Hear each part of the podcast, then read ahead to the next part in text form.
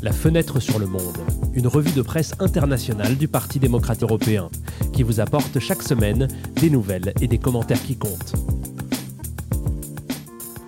Bonjour et bienvenue dans ce 15e épisode de la deuxième saison de Fenêtre sur le Monde. Nous sommes le vendredi 2 décembre et dans ce podcast, nous allons entendre les meilleurs éditoriaux d'Europe et du monde sur la situation migratoire, sur la journée internationale pour l'élimination de la violence à l'égard des femmes et sur les protestations de la population chinoise contre les restrictions liées à la pandémie de Covid-19. Commençons tout de suite par la première série d'éditoriaux. Le premier sujet d'aujourd'hui, c'est la situation migratoire. Afin de trouver une solution à ce qui commence à apparaître comme une crise, une réunion extraordinaire des ministres de l'Intérieur des États membres de l'UE s'est tenue vendredi dernier. La première contribution sur le sujet provient des pages du journal espagnol El País. La rédaction du journal part de l'histoire de l'Ocean Viking, le navire de l'ONG SOS Méditerranée qui a déclenché une crise entre l'Italie et la France, puis élargit son regard pour aborder la situation migratoire dans son ensemble. La crise alimentaire générée en Afrique par la guerre en Ukraine, combinée à la pression migratoire due au changement climatique, ont accéléré l'arrivée de migrants irréguliers dans l'UE pour atteindre 275 000 personnes cette année, soit 73% de plus qu'à la même période en 2021, expliquent les journalistes. En particulier, le nombre de migrants et de réfugiés qui traversent la Méditerranée depuis l'Afrique du Nord a augmenté de 50% et toutes les prévisions indiquent que ce nombre va continuer à croître. Dans tout cela, cependant, et malgré le fait que pour la Commission européenne, les États de l'UE ont un devoir moral et une obligation légale de secourir les migrants en détresse en mer, les mesures incluses dans le plan pour renforcer l'action de l'Union ne sont ni nouvelles ni capables de faire face à l'urgence seule. Seule une action concrète, conclut l'éditorial, peut mettre un terme au drame qui se joue quotidiennement en Méditerranée et éviter de futures crises diplomatiques internes à l'Union européenne sur la question de la migration. L'article suivant nous emmène dans l'un des deux pays impliqués dans la crise diplomatique que nous avons mentionné précédemment, la France. Euh, nous nous intéressons donc aux pages du journal français Le Monde pour les universitaires Sochana Finn et Thomas Lindemann, professeurs de sciences politiques respectivement à l'Université catholique de Lille et à l'Université de Versailles-Saint-Quentin. Les États européens utilisent la législation pour justifier leur propre irresponsabilité. En effet, les naufragés sont souvent présentés comme les responsables de leur sort. On prétend qu'il est risqué pour les migrants de traverser la Méditerranée et qu'il serait mieux dans leur propre pays ou dans les pays voisins, justifiant cette position par des arguments centrés sur l'efficacité et l'humanitarisme, affirment les deux professeurs. Cette position, en plus de l'obligation faite par le règlement de Dublin aux demandeurs d'asile de déposer leur demande dans le pays européen d'arrivée, décharge les pays périphériques comme l'Italie et la Grèce de la responsabilité de l'accueil. Un autre argument souvent utilisé par les gouvernements et que les décès en mer sont les résultats des activités des criminels et des trafiquants d'êtres humains. Un point de vue largement contesté par les universitaires et les acteurs de la société civile, car il ignore d'autres conditions structurelles telles que le durcissement des politiques frontalières et la réduction des voies d'immigration légale qui contraignent les migrants à se tourner vers les organisations criminelles. De telles justifications, explique l'article, donnent l'impression que la loi est destinée à protéger un statut juridique et non des êtres humains. Les sauveteurs semblent se soucier davantage de la frontière que des naufragés, constatent amèrement les chroniqueurs en conclusion. Nous continuons à nous concentrer sur la question de la migration et à nous intéresser encore plus spécifiquement au débat public que cela génère. L'un des changements les plus notables mais les moins soulignés de la politique au cours de la dernière décennie a été l'évolution de l'opinion publique sur l'immigration, note Robert Ford, professeur à l'université de Manchester et chroniqueur pour le quotidien britannique The Guardian. La tendance à considérer l'immigration comme un problème à contrôler qui a duré des décennies est aujourd'hui en déclin rapide, explique le professeur. L'opinion croissante dans le pays d'outre-Manche est que l'immigration peut apporter de nombreux avantages économiques, sociaux et culturels. Le pourcentage d'électeurs qui affirment que les niveaux d'immigration devraient rester les mêmes ou augmenter n'a jamais été aussi élevé, même lorsque l'immigration a atteint des niveaux niveau record. Les raisons de ce changement seraient principalement le Brexit et la pandémie de Covid-19 qui ont mis en évidence l'importance pour le tissu économique des emplois occupés par les immigrants.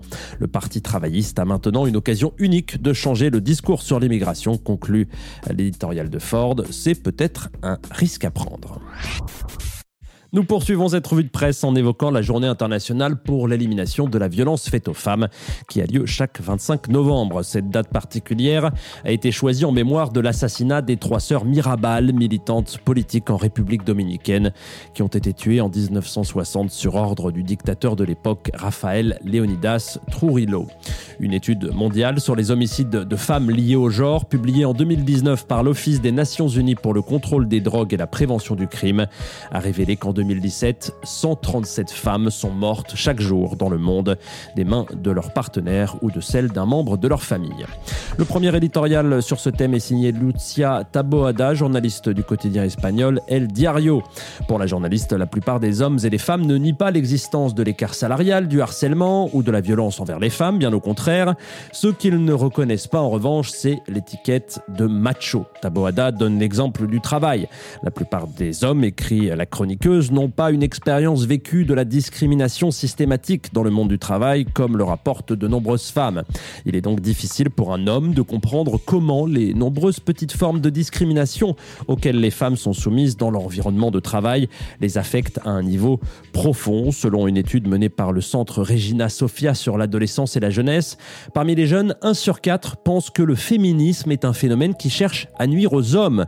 Les arguments féministes peuvent devenir lassants, périodiquement récursif et répétitif, admet Taboada. Cependant, souligne-t-elle, ils sont toujours là pour une raison, pour nous-mêmes et pour nos droits.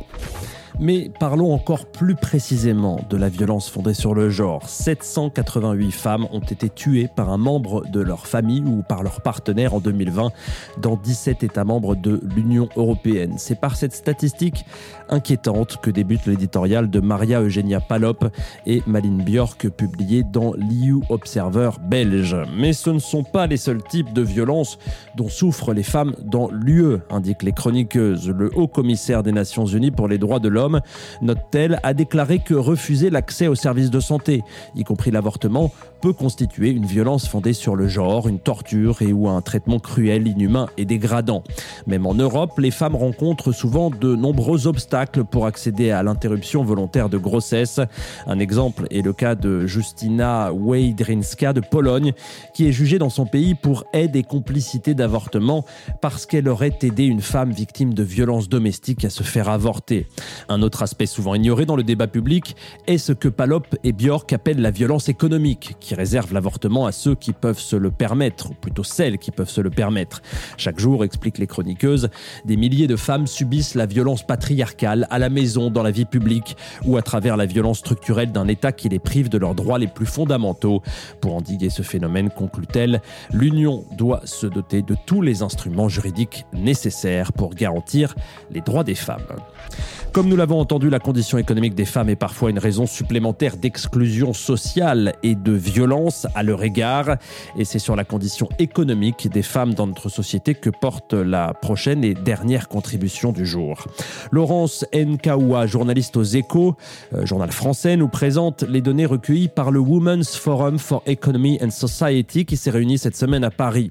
En 2022, seuls 45% des femmes recevront une pension dans le monde, indique la publication du forum. Mais il y a peut-être quelque chose de plus inquiétant encore. L'étude a porté sur quelques 3500 citoyens des pays des G7 qui représentent ensemble 46% du PIB mondial. Même dans les pays les plus développés, les femmes de plus de 65 ans tombent plus souvent dans la pauvreté que les hommes. Plusieurs raisons expliquent ce chiffre, notamment l'écart salarial, le fait que les femmes occupent souvent des emplois moins qualifiés, ainsi que des responsabilités non rémunérées comme la prise en charge d'un parent. Face à ce chiffre, cependant, l'inégalité entre les sexes n'est pas une priorité pour 77% des répondants. Mais l'organisation a aussi des propositions concrètes pour lutter contre la pauvreté des femmes, conclut NKOA. Par exemple, l'égalisation du taux d'approbation des dossiers de crédit soumis par des hommes et des femmes, ou encore un système de compensation pour les aidants qui tiennent compte des années non travaillées, ou encore un crédit d'impôt pour les entreprises pour faciliter l'embauche de femmes âgées. Nous changeons maintenant complètement de sujet pour la dernière partie de cet épisode et nous parlons des protestations qui ont lieu dans plusieurs villes chinoises et devant certaines ambassades chinoises dans le monde. Ces manifestations sont motivées par les mesures de lutte contre le blanchiment d'argent et les restrictions sanitaires que le gouvernement euh, de Pékin continue de mettre en œuvre et qui restreignent considérablement les mouvements et les libertés individuelles des citoyens chinois. Selon Guido Santevecchi, journaliste à la Corriera della Sera en Italie, Xi Jinping et ses collègues technocrates se sont retrouvés dans le bourbier d'une crise économique et sociale qu'ils se sont eux-mêmes infligés, poursuivant le rêve irréalisable d'éliminer euh, la Covid-19 du territoire national afin de démontrer la supériorité du modèle autoritaire et répressif sur le chaos occidental. Je cite ici des protestations et des grèves rarement vues dans l'histoire récente du géant asiatique. La semaine dernière, 200 000 travailleurs de Zhengzhou se sont révoltés. Le nom de la ville ne vous dit peut-être rien, mais elle est au cœur de l'économie chinoise puisque les produits Apple sont assemblés là-bas. Et c'est en fait l'économie qui subit les pires conséquences des restrictions imposées par le gouvernement. Les économistes prévoient une croissance nulle au quatrième trimestre de cette année. Pékin a perdu trop de temps et trop de ressources sans construire une stratégie pour sortir de la cage des restrictions sanitaires comme cela a été le cas en Occident, notamment grâce à la campagne de vaccination euh, plutôt réussie. La Chine semble être dans une impasse. Les gens en ont assez des restrictions et protestent. Mais si elle rouvrait maintenant avec ses vaccins moins efficaces et moins répandus, avec ses hôpitaux moins bien préparés, il y aurait 363 millions d'infections et 620 000 décès dans les six mois à venir. Après trois ans de lockdown subi, conclut Santevecchi, même Xi n'a pas pu expliquer aux Chinois la gravité de l'échec en admettant que le parti-État fonctionne moins bien que les démocraties occidentales. Pour Stéphane Cornelius, chroniqueur au Süddeutsche Zeitung en Allemagne, la question à se poser au vu des protestations chinoises et de l'incapacité de Pékin à gérer la pandémie est la suivante. Comment un système supposé infaillible se corrige-t-il? Tout cela découle, selon M. Cornelius, du manque de responsabilité euh, au début de la pandémie. La campagne de vaccination a été réinterprétée comme un événement nationaliste. La pandémie était l'œuvre du diable et des étrangers. Par conséquent, les vaccins étrangers efficaces n'ont pas été approuvés et les vaccins chinois, euh, beaucoup moins efficaces, ont été produits en trop petite quantité. Des erreurs dont on ne parle évidemment pas à Pékin, car le récit même imposé par le Parti communiste repose sur l'infaillibilité du système qu'il a créé. Nous revenons donc à la question initiale posée par l'éditorial. Le parti de Xi peut-il corriger sa politique de lutte contre la pandémie sans perdre le contrôle? Ce que le régime chinois a déduit de la chute de l'Union soviétique est précisément le besoin central de maintenir le contrôle pour assurer sa survie. C'est sa capacité à se corriger qui décidera de son sort, affirme toutefois le journaliste en conclusion. Les systèmes autoritaires se sont toujours effondrés lorsque leur version de la vérité n'était plus compatible avec la réalité. Passons au pays qui rivalise le plus avec la Chine en ce moment. Euh, ce sont les États-Unis. Dans les pages du New York Times, l'économiste Paul Krugman se demande ce que nous, occidentaux, pouvons apprendre de la situation chinoise. Ce que nous voyons en Chine est le problème des gouvernements autocratiques qui sont incapables d'admettre leurs erreurs et n'acceptent pas les preuves qui ne leur plaisent pas, explique l'économiste, qui retrace brièvement la stratégie suivie par les pays occidentaux et la Chine. Si en Occident, en effet, tout a été fait pour aplatir la courbe, pour rouvrir en s'appuyant sur la protection apportée par les vaccins, les dirigeants chinois, eux, étaient convaincus de pouvoir éradiquer définitivement le Covid avec des fermetures, même face à des preuves écrasantes du contraire. Les tentatives de suppression du virus ont également eu un effet boomerang à la faible couverture vaccinale, c'est ajouter une faible immunité naturelle qui ne peut être qu'en contractant le virus. Changer d'approche signifierait désormais que la Chine admette son erreur, tandis qu'un assouplissement des règles entraînerait une augmentation considérable des infections et des décès. De tout cela, nous pouvons tirer deux leçons d'après l'économiste. Premièrement, l'autocratie n'est pas supérieure à la démocratie. Si les autocrates peuvent agir avec rapidité et fermeté, ils sont en revanche incapables d'admettre leurs erreurs, comme c'est le cas avec la guerre désastreuse de la Russie en Ukraine. Deuxième leçon, nous voyons pourquoi il est important que les dirigeants soient ouverts à l'acceptation des preuves et prêts à changer de cap lorsqu'ils ont tort.